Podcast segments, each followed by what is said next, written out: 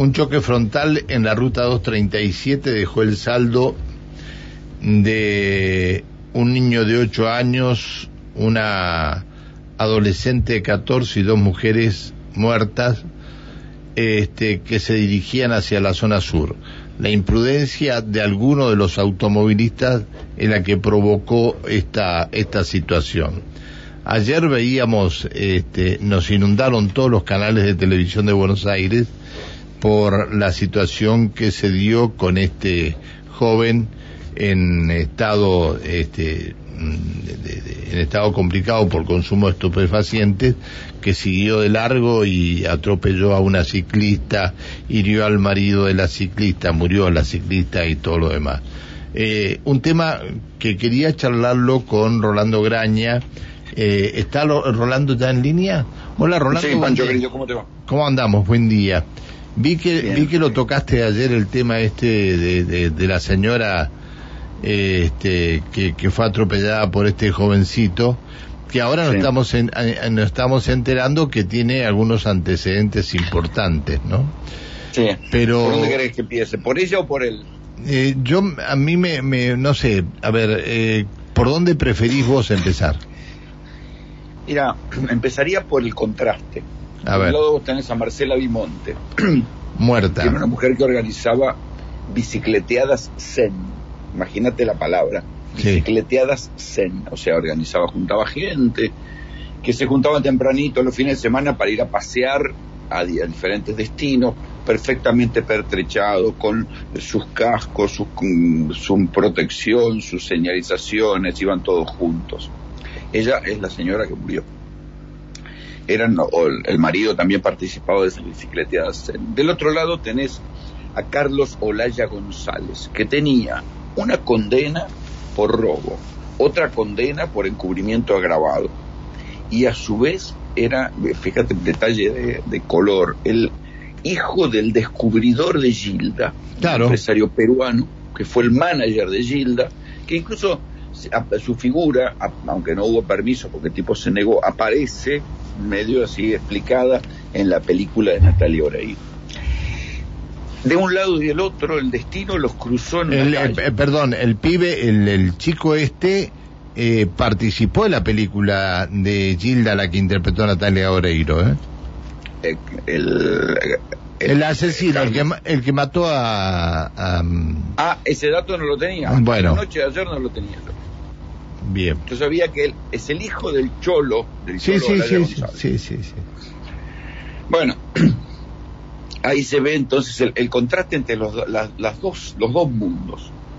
La fatalidad hizo que se cruzaran en la calle Figueroa Alcorta. Yo te cuento para la gente que está allá, digamos, esa es una avenida donde uno viene a 70 en la máxima velocidad es una curva que no tiene ningún secreto, es mano y contramano. Vos venís tranquilamente manejando por tu carril, por más que vengas a 70, no hay manera que te pase nada, no hay manera que te cruces a la contramano, no hay manera que pases por encima de unos pilotes que separan la bicisenda de la avenida, no hay manera, no sé cómo hizo este animal, porque además cuando vos lo ves en el video, debería venir muy fuerte para pasar por encima del pilote y seguir andando a la velocidad que siguió andando y atropellando a la gente. Bueno, fue tal la indignación que generó que todas las organizaciones de, de viales y hasta la Agencia Nacional de Seguridad Vial ahora están pidiendo que se modifique la ley para que haya una, el Código Penal, para que haya una figura que se llame homicidio vial. ¿Por qué? Para que cuando se da, confluyen todos estos agravantes, el tipo el, que cometa uno de estos delitos no pueda zafar según el criterio del juez. ¿Viste? Porque todo queda, el, a veces el Código Penal se pone tan barroco que te dice, no, mira, es un homicidio preterintencional porque el tipo no tuvo intención de matar, entonces le queda todo a criterio del juez. Entonces, frente a un mismo caso donde un tipo drogado o borracho atropella, mata y fuga, un juez lo manda no te digo perpetua, pero lo mete preso y después se come 8 o 10 años y otro juez lo deja en libertad en la casa y te devuelve el registro. Entonces, ¿y cómo? Eh, si existe la igualdad ante la ley, ¿por qué hay tanta diversidad de criterio a la hora de aplicar la ley? Por eso es que están pidiendo que se modifique el Código Penal y se incorpore la figura del homicidio vial directamente. Claro, porque a, este chico eh, este, le estarían aplicando homicidio culposo le van a aplicar homicidio. No, ahora están intentando meterle una figura de homicidio doloso. Claro. En verdad, la verdad, va a pasar como con el Pepo. ¿Te acuerdas del Pepo? Sí, sí, sí, sí, me acuerdo. Que terminó preso, pero terminó preso por los antecedentes. Como, como, tenía antecedentes, esto se consideró un agravante y lo dejaron preso. Pero lo dejaron este preso después de haberlo dejado en libertad, ¿no? Primero. Claro, claro. Pero acá este va a terminar preso, más por escándalo que por certeza. ¿sí? Eh, así funciona la justicia, funciona por motor a escándalo. Si hay escándalo, los jueces se cuidan el culo. Y la verdad que no es así, no debería ser así. Por eso, digo, es la Agencia Nacional de Seguridad Vial la que dice, muchachos, modifiquemos el Código Penal de una buena vez, además de las ONGs, ¿no? que están diciendo esto. Porque no, no puede quedar del juez, de cada uno de los jueces que lee la biblioteca legal como se le da la gana, que un mismo episodio sea interpretado de manera tan diversa. Porque no hay mucha ciencia. El tipo iba fumado, se queda dormido fumado, arrasa con siete personas, mata una. Ah, estaba, estaba fumado pero no era boludo. Agarra la mochila, agarra la mochila, se va caminando tiene la lucidez necesaria para agarrar el teléfono, llamar a los amigos. Y a los amigos les dice, supuestamente, vamos a casa a buscar unos documentos. Y se va.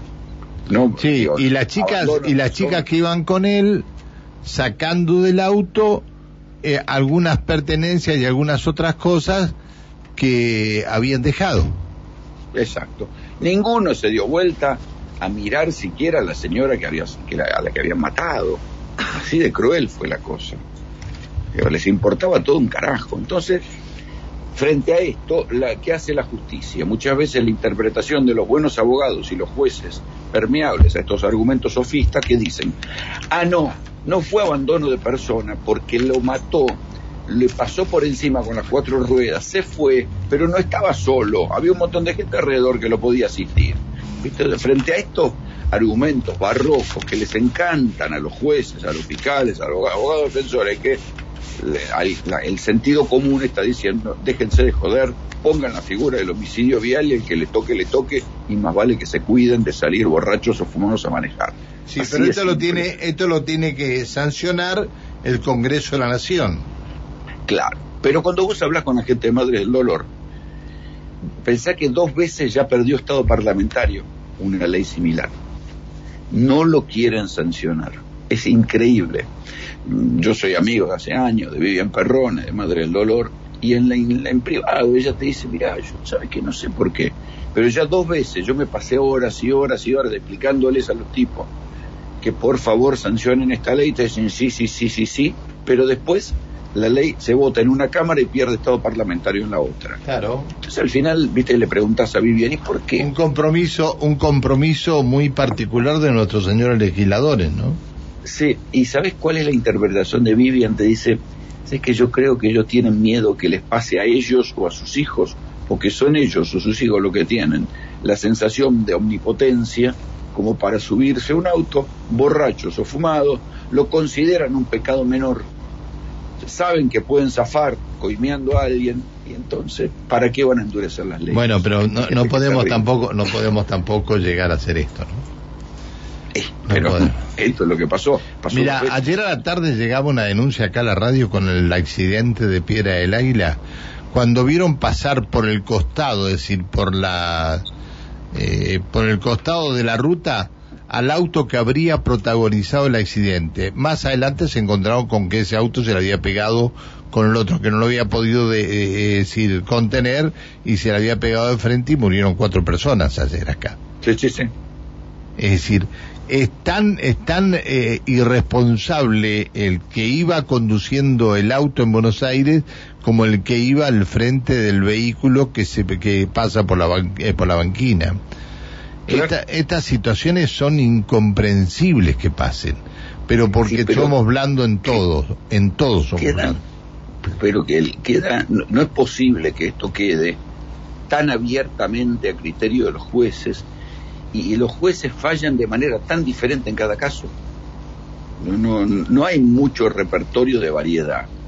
O sea, tienen que acotar la ley para que ah, exista algo que se llama igualdad ante la ley.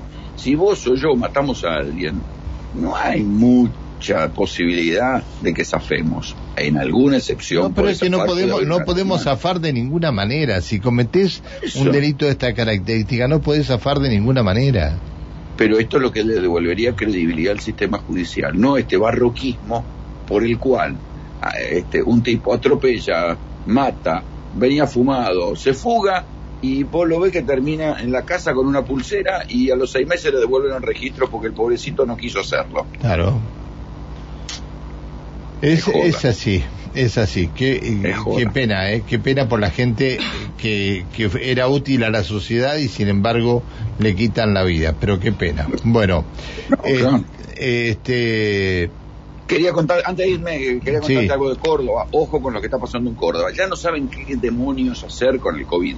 No, en ningún lado. Entonces van dando palazo de ciego. La verdad, Córdoba, que es lo que decidió, como es el gran epicentro de contagios en proporción a la población, dijeron, ¿saben qué? Vamos a testear en la farmacia, vamos a vacunar en la farmacia, pero no vamos a restringir los eventos masivos durante la temporada turística. Y claro, te imaginas, tienen tienen Cosquín, tienen este eh, Villa María, tienen todo.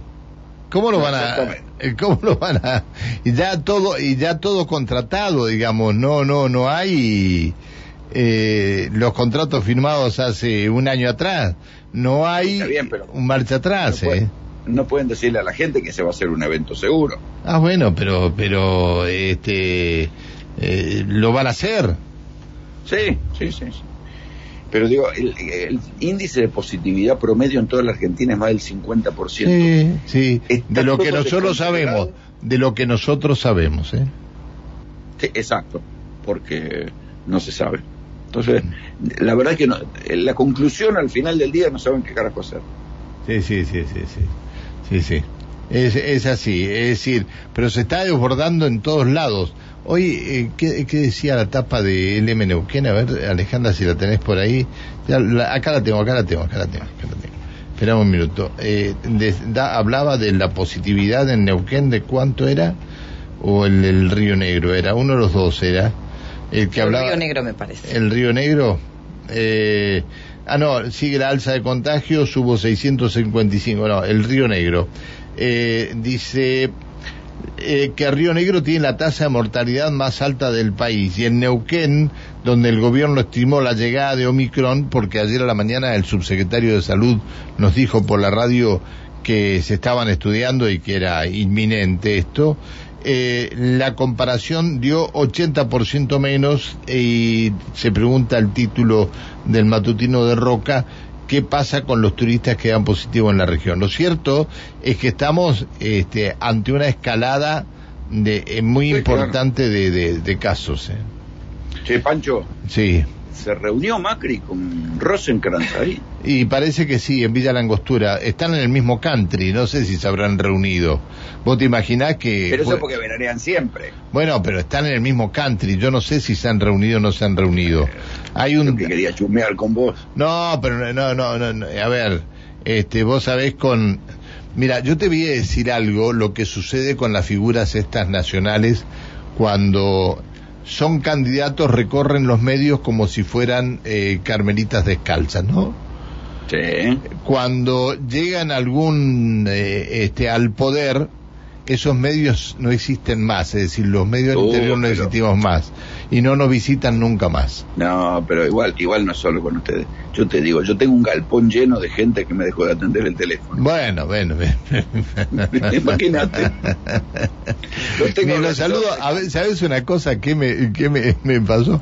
Yo le, le, le, saludé a mucha gente eh, vía WhatsApp, este, desde mi teléfono y, y hay tres que le mandé mensajes y ninguno me contestó. Dije, bueno, lo irá a leer mañana, pasado. Estamos en el día este 4 de enero y no me contestaron el mensaje de Navidad. No, no, no, eh, así son. Y el teléfono lo utilizan para tuitear todos los días. Pero entonces, bueno, pero eh, de todas maneras, feliz Navidad. Este... Por supuesto. Por supuesto, no somos rencorosos. Así que bueno, bueno, eh, hemos charlado un ratito hoy, ¿no? Hemos charlado, un hemos charlado un ratito hoy. Nos van a echar escobazo. No, no, no, no, no. Este, eh, nos vamos a encontrar mañana, Rolando, de nuevo. Sí, señor. Eh, está, está, está muy bien esto de, del nuevo proyecto. ¿Cómo, es, eh, cómo se llamaría eh, cómo o qué título le pondrían a estos que cometen estos este, homicidios o estos, estos asesinos que atropellan en la, en la vía pública? Homicidio vial. Homicidio vial. Bueno, vamos a tratar de hablar con alguien que sepa en el de, de esto y, y después lo, lo, lo veremos a ver cómo sale. Te mando un abrazo, Rolando. Abrazo, Manchito, cuídate. Chao, querido. Hasta mañana. Chao. El señor Rolando Graña, 7 de la mañana, 57 minutos en la República Argentina.